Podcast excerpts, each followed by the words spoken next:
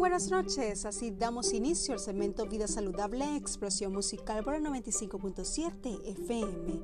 Les saluda Stephanie Magnilo con el certificado de locución 45928. ¿Sabía usted que alguna de las causas de una inflamación abdominal podría ser la retención de líquidos, el síndrome del intestino irritable y las infecciones? Pero esta investigación va más allá. La inflamación abdominal puede estar asociada con los alimentos o con comer durante el día. No se empeora con el tiempo y desaparece en un día o dos.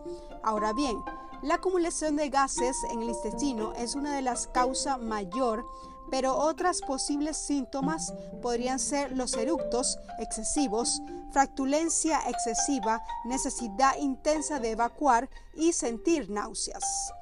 La indigestión es otra posible causa y es causado por comer demasiado, consumir demasiado alcohol, una infección estomacal leve y medicamentos. La hinchazón abdominal también puede deberse a otras afecciones graves como el cáncer de estómago o intestinal.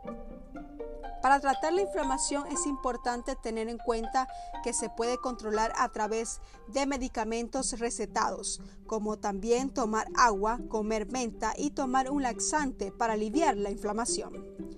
También puede ser útil llevar un monitoreo de los alimentos que se consumen, pero así detectar intolerancias y así hacer cambios saludables en el estilo de vida. Así me despido, sigan con la mejor programación de explosión musical por la 95.7 FM.